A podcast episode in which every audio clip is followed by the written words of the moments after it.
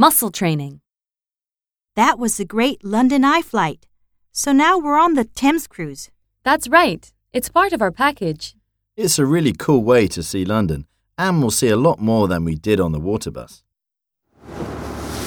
Mind the gap, please, as you board. What a great view of London! Yes, it's wonderful, isn't it? Listen, the guide will point out the landmarks as we go. Here is the Royal Festival Hall, just recently refurbished.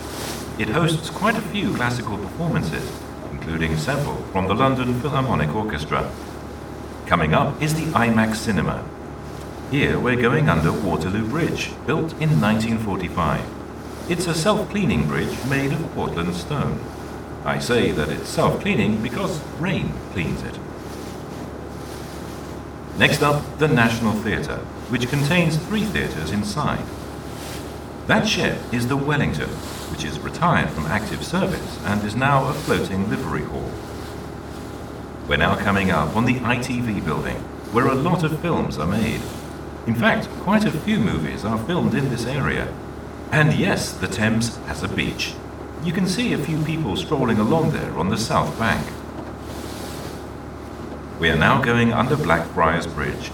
This is a railway bridge, and its underground station has recently been improved. Oh, everyone wave at the people on the bridge as we go under. What a great cruise!